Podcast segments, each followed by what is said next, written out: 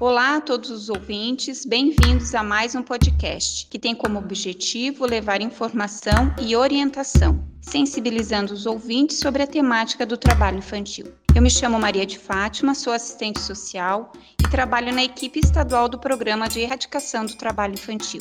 Mediarei a conversa de hoje com o médico e professor Flávio Megajeski, que tem o tema Trabalho Infantil e os Danos à Saúde. Flávio é médico do trabalho e pediatra, doutor em ergonomia, servidor público aposentado e atualmente é professor do curso de medicina da Unisul, na Pedra Branca, em Tubarão. Ele também é responsável pela Liga Acadêmica de Medicina do Trabalho da Unisul, em Tubarão. Esse podcast foi viabilizado pela Secretaria de Estado de Desenvolvimento Social de Santa Catarina, SDS, organizado pela equipe estadual do Programa de Erradicação do Trabalho Infantil, PET, com o apoio da Diretoria da Assistência Social, da Gerência de Proteção Social Especial de Média Complexidade da SDS, e foi produzido pela editora Casa 3 por meio de cofinanciamento federal do PET. Doutor Flávio, muito obrigado por sua participação aqui no podcast. Muito obrigado pelo convite e estou à disposição de vocês. Doutor Flávio, sabemos que o significado da infância vem sendo construído ao longo dos anos e que esse significado nem sempre foi o mesmo em nosso país. Afinal, tempos atrás, como nossa sociedade enxergava as crianças e adolescentes, eram adultos em miniatura. Era muito comum vê-los trabalhando, Inclusive, podemos ilustrar como exemplo meninas de 12 e 14 anos estarem casadas e frente a toda atividade doméstica. Com o passar do tempo, o conceito de infância foi mudando, seja por determinações culturais ou mudanças da sociedade. Nesse sentido, você poderia falar um pouco sobre o conceito da infância e sua singularidade no processo de desenvolvimento? Sem dúvida, a evolução do conhecimento e as próprias necessidades da sociedade com relação à inserção das pessoas no trabalho alterou profundamente o conceito de infância. E a, a lógica infantil é uma lógica bem diferente dessa que corresponde a imaginar que as crianças são apenas gente grande é pequenininha. A biologia e as necessidades emocionais da infância são muito diferentes da de um adulto já formado. O mais importante é a gente perceber que no nascimento nós somos uh, agraciados com um, um enorme potencial biológico, e esse potencial biológico, ele por si só, ele não produz é, um ser humano adequado quando amadurecido. Ele é extremamente dependente das interações que serão desenvolvidas ao longo do processo dos primeiros 15, 20 anos da, de vida, processos de interação social que vão determinar então a expressão desse potencial biológico que todos nós ganhamos ao nascimento. Então a ideia de que nós temos que desenvolver um potencial nos obriga a um período de proteção a essa criança que está em fase de desenvolvimento. Do ponto de vista emocional, nós temos uma, um princípio do prazer, né? aquela lógica de que a criança tem uma certa atração né, pelas coisas que lhe dão prazer. O ser humano, como em geral, é, pode perceber isso. Né? Mas, por outro lado, as exigências da vida social nos obrigam a, a determinadas restrições a esse impulso né, é, natural. E esta condição de desenvolver a internalização das regras sociais, que em psiquiatria nós chamaríamos do princípio da castração, nós estamos, é, de certa forma, é, evoluindo como seres humanos, desenvolvendo, então, habilidades sociais que nos permitirão um convívio social adequado é, quando adultos. Né?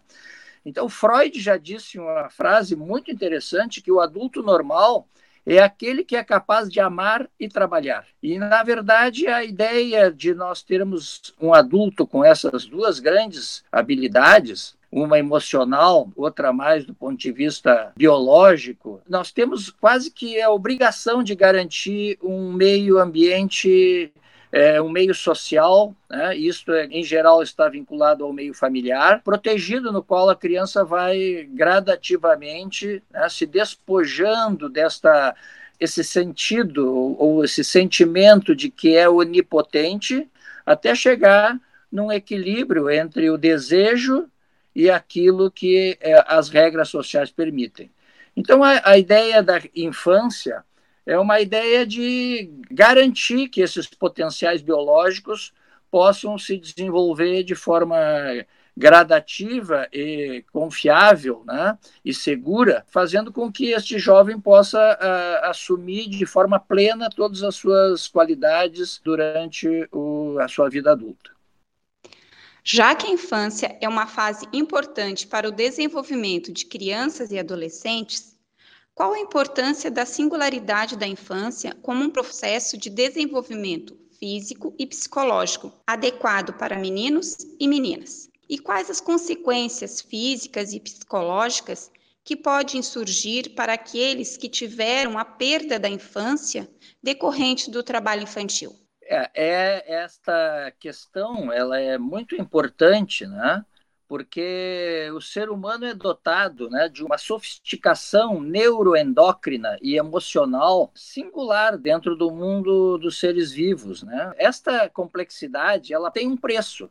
Esse preço é a necessidade de um longo amadurecimento extraútero. Ou seja, Enquanto que a maioria dos animais ela tem uma, um processo rápido né, da passagem do período intrauterino, né, principalmente os mamíferos, em relação à, vida que vai desenvolver no mundo é, externo, o ser humano não tem a menor capacidade de sobrevivência durante um número grande de anos, né, sem o apoio da sua família, né, das condições externas favoráveis para o seu desenvolvimento. Então, tanto do ponto de vista biológico, que inclui alimentação, as condições de sobrevivência, aquecimento, proteção das intempéries, é, todas essas questões mais concretas e materiais, nós temos todo o entorno é, emocional, que é um entorno é, muito mais invisível, né, aparentemente, mas é nítido a, a, importância que nós temos que dar, e hoje em dia isso é, é ponto pacífico, a, aos, ao aspecto lúdico da infância. É a ideia de que as crianças precisam brincar, e a brincadeira não é uma brincadeira para a criança. A brincadeira é uma representação de todo o treinamento que a criança está fazendo ao longo da vida para poder assumir papéis que são é, repetidos à exaustão nos seus jogos, nas suas representações durante o período da infância. Então, é, é nítido que uma pessoa que não teve esta condição né, de formação, de tentativa e erro ao longo da infância, que precocemente se colocou num mundo onde não existe só afeto, existe muito mais, na verdade, né, exigências, é, existem restrições sem, sem justificativa, então, na verdade, você tem uma estrutura árida fora das relações afetivas familiares e, e sociais, né, do, do ponto de vista do crescimento na escola e entre amigos, que é completamente diferente no trabalho. Então, a ideia de que nós possamos uh, imaginar que o trabalho é algo positivo é, para o desenvolvimento infantil é uma ideia fantasiosa, porque na verdade não parece ser razoável nós desenvolvermos na plenitude os potenciais humanos sem esse período de proteção no qual a vida vai acontecer de forma adequada e sob o, a responsabilidade é, dos pais, dos familiares, da escola, é, no sentido de que nós vamos, neste processo né, de transformação de uma criança que acha que pode tudo, num adulto que consegue perceber o que é certo, o que é errado, aquilo que faz bem para si, o que faz bem para o outro, e uma série de condições é, de responsabilidade social que estão vinculadas ao comportamento adulto, todas essas condições serão muito difíceis de se internalizarem é, num adulto se as relações forem desequilibradas. Né? Ao mesmo tempo que você tem regras e restrições, é, você tem afeto que mostra que aquelas regras e restrições fazem parte de um conjunto de condições no qual a vida é dependente, né? ou seja, é um jogo muito complexo para a formação infantil que não me parece é, possível em condições de exigências de tempo, exigências de produtividade, exigências sem contar questões emocionais, as questões biológicas de esforços praticamente impossíveis possíveis de uma criança eh, desenvolver e que muitas vezes são exigidos no trabalho quando esta criança se coloca precocemente nessa situação. O trabalho em atividades ilícitas, como o tráfico de drogas, os trabalhos realizados na rua, como vendedor de balas, trabalhos em atividades rurais, como na colheita do fumo, são alguns dos exemplos de trabalho infantil. O senhor poderia nos falar um pouco sobre os efeitos do trabalho infantil na saúde das crianças e dos adolescentes? E quais os possíveis efeitos acumulativos decorrentes do trabalho infantil? Bom, do ponto de vista é, do desenvolvimento, é, pelo que já foi dito, né, vocês podem imaginar qual será a construção da realidade, da, do que a criança acredita que é verdade ou que acredita em mentira, quando você vive num, numa sociedade paralela, onde o bandido é o mocinho e o mocinho é o bandido, né? é uma condição de, no caso da, da inserção num, num ambiente criminoso ou de contravenção, né? É, obviamente que essas crianças terão uma condição de avaliar a realidade do mundo bastante prejudicada, né, com relação a essas questões. Se nós formos colocar agora outras atividades já lícitas, mas não para crianças, como é o caso da indústria do fumo, é, muitas vezes das atividades infantis, mesmo dentro da família, mas que tolhem tempos que poderiam ser aproveitados de forma mais qualificada na formação da criança, nós vamos ter aí uma condição muito mais grave do ponto de vista do crescimento é, biológico nós vamos ter riscos evidentes à saúde das crianças. Nós sabemos do trabalho penoso da indústria do fumo, né, que obriga famílias a ficarem noites em claro para cuidar dos defumadores, dos secadores de folhas, né? Essas famílias elas têm um nível de estresse elevado. Este ambiente é um ambiente um exposição à fumaça, a agentes químicos tóxicos, de tal forma que nós temos aí uma criança que tem fragilidades biológicas muito grandes e diferentes das dos adultos, que vão ser, de certa forma, extremamente agressivas do ponto de vista biológico para as crianças. Né? Então, eu posso colocar para vocês apenas alguns exemplos. Né? O transporte de cargas em crianças, é, vocês vejam a, a delicadeza do, da estrutura corporal infantil, ela é tão grande que uma mochila com alguns quilos a mais pode produzir efeitos danosos na coluna vertebral para toda a vida. Então, essas condições, com um pouco mais de exagero, podem levar a deformações da, dos membros inferiores, alterações é, anatômicas das pernas, né, as pernas cambotas, deformações das articulações. Então, na verdade, nós estamos tendo que reconhecer que o trabalho, por mais que ele possa parecer uma condição condição natural, ela não é adequada em determinadas fases da vida. E a infância é uma fase em que nós devemos proteger as crianças e é uma fase fundamentalmente de formação. Esta é a questão que me parece muito grave que nós tenhamos muitas vezes é que reforçar porque existem pensamentos contrários em relação ao trabalho infantil. Existe uma grande diferença entre trabalho infantil doméstico e tarefas domésticas. As tarefas domésticas correspondem às atividades realizadas no espaço de vivência, respeitando a idade e o processo em desenvolvimento das crianças e dos adolescentes. Conforme já mencionado, o trabalho infantil doméstico é caracterizado quando a criança ou adolescente assume as responsabilidades dos adultos que são incompatíveis com seu processo de desenvolvimento, como, por exemplo, ser responsável pela preparação da alimentação da família ou pelos cuidados com os irmãos mais novos durante largas jornadas de trabalho dos pais, classificando como uma das piores formas de trabalho infantil. Quais os prejuízos que o trabalho infantil doméstico pode trazer para as crianças e adolescentes? E quais os tipos de tarefas domésticas que crianças e adolescentes podem realizar, sem que haja um comprometimento com a sua saúde?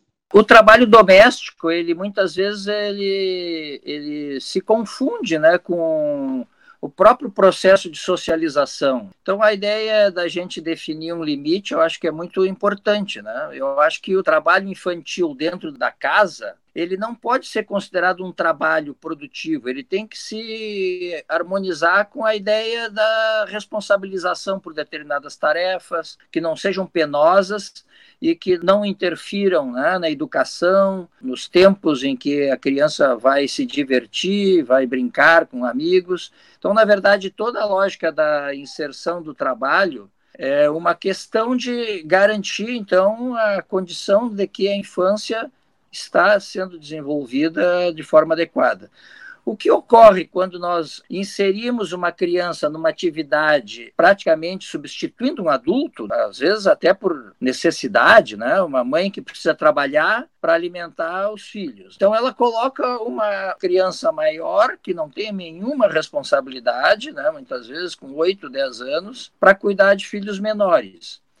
Bom, convenhamos que isso, além de perigoso, né, na verdade, está condenando uma criança que deveria estar com pensamentos bem mais livres, né, para produzir um imaginário é, que é a base né, da criatividade, do, do, pensamento complexo na vida adulta, ele vai se tornar uma criança que está restrita né, a um mundo concreto de obrigações, de atenção, numa lógica de praticamente de consumir o futuro dessa criança nesse presente restrito, né, isento de desafios e de condições de evolução emocional e cognitiva. Né? Existe um sociólogo que eu gosto muito, se chama Gessé Souza. Ele disse uma coisa muito interessante.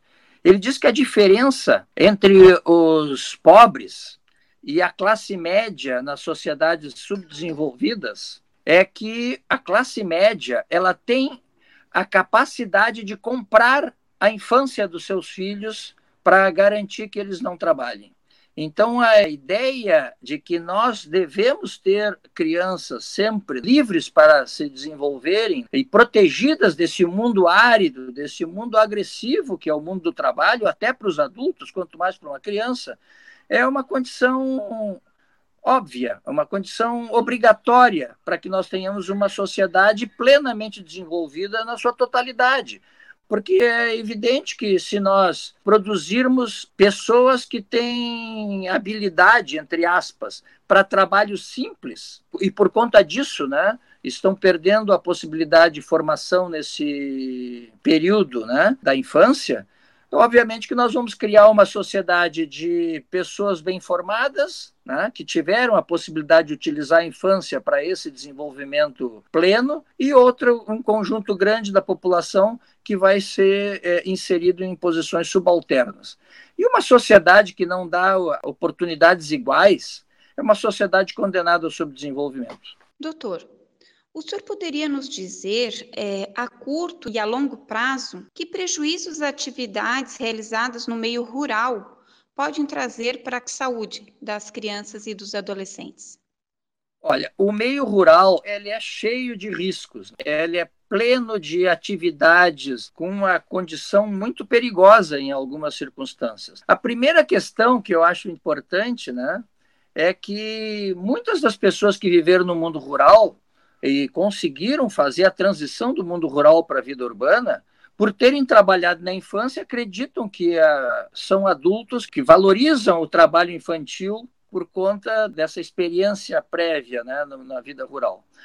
Eu diria que essas pessoas estão romantizando as suas limitações na infância. Porque o que ocorre é, efetivamente é que uma criança no mundo rural ela pode ser inserida no trabalho muito precocemente. Tem crianças de 5 anos que ajudam os pais a plantar, a fazer atividades que não seriam razoáveis para uma criança desenvolver, porque são atividades que não precisam de um grande treinamento, de uma capacitação, de uma formação prolongada. Né? Então, é muito rápido você é, colocar uma criança é, numa vida produtiva, né? Entre aspas, no mundo rural. Por outro lado, nós temos que entender que o mundo rural ele é um mundo cheio de perigos. Né? A quantidade de agentes químicos que estão hoje sendo utilizados né, de forma muito ampliada nas propriedades rurais ela obviamente coloca essas crianças em risco.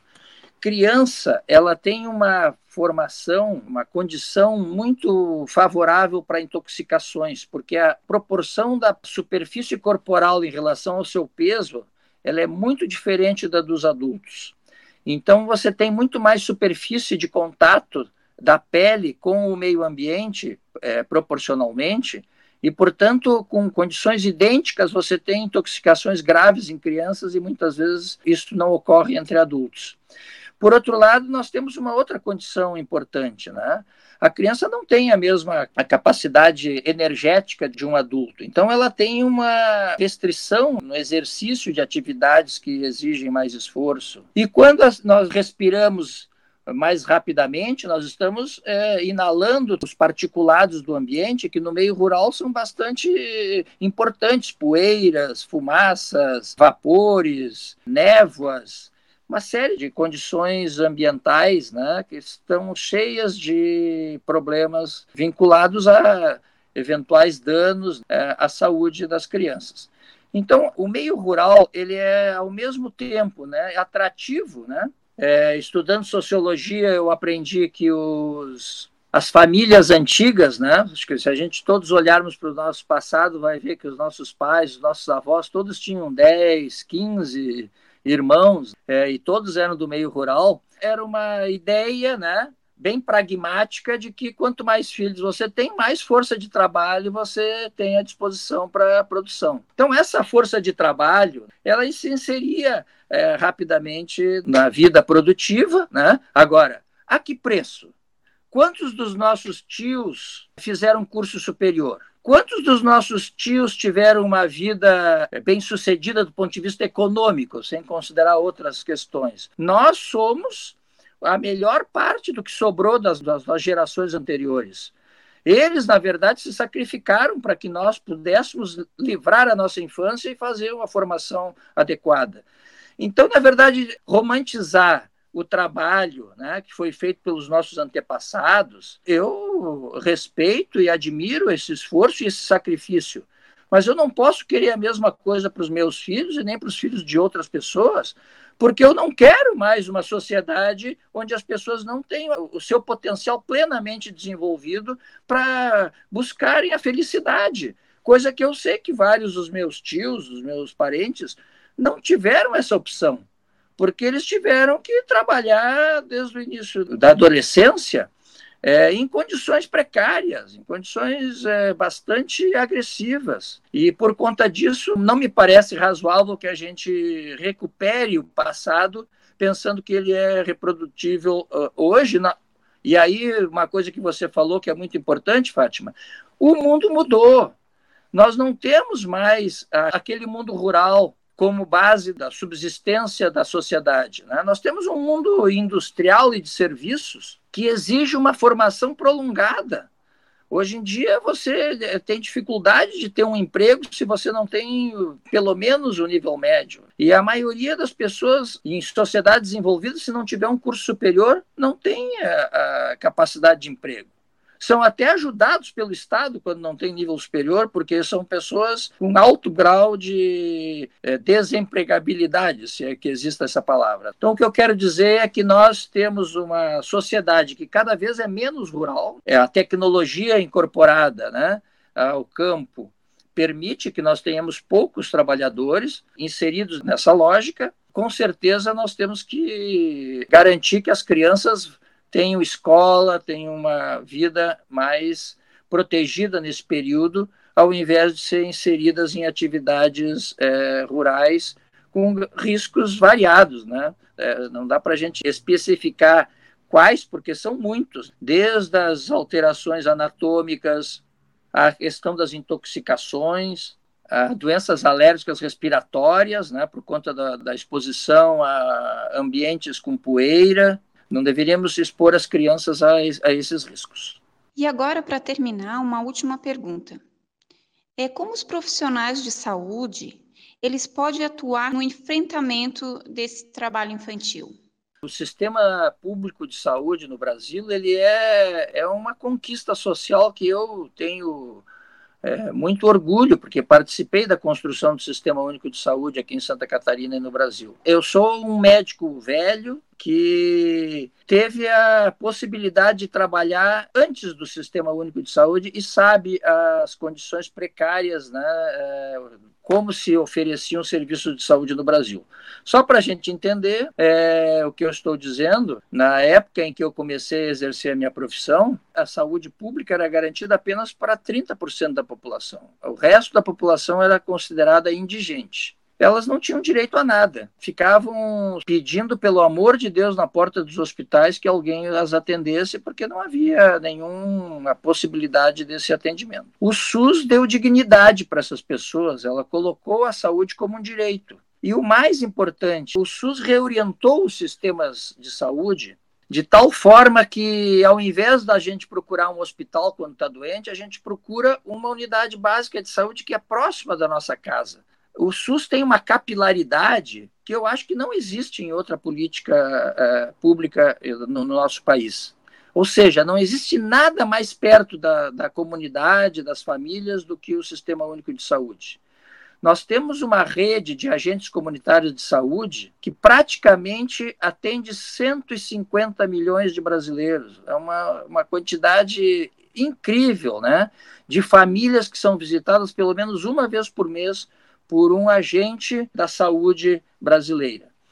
Então, o que eu acho que é fundamental é que nós incorporemos a ideia de que o trabalho infantil é algo que deve ser controlado, eliminado, e famílias que tenham a lógica do trabalho infantil deveriam ser acompanhadas na, numa lógica de garantia de outras políticas públicas, né, de é, complementação de renda, né, de capacitação dessas pessoas, de encaminhamento para uma requalificação né, dos adultos dessa família, para que não precisem expor os seus filhos, de certa forma, matando o potencial que eles teriam é, alguns anos depois. Então, na verdade, a pobreza é triste, né, porque as pessoas se consomem né, na sobrevivência e conseguem condenar aquele potencial que poderia ser é, bastante útil para a sociedade, além de é, permitir né, é, uma vida mais saudável, mais gratificante para essas pessoas se elas tivessem a formação adequada, né, tanto do ponto de vista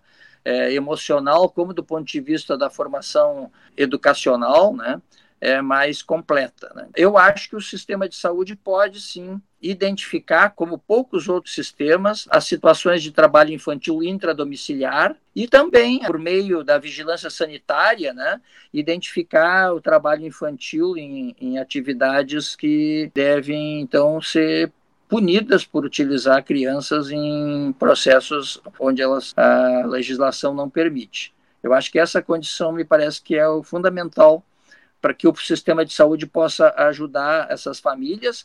Mas vejam bem, né, essas não são obrigações exclusivas do sistema de saúde.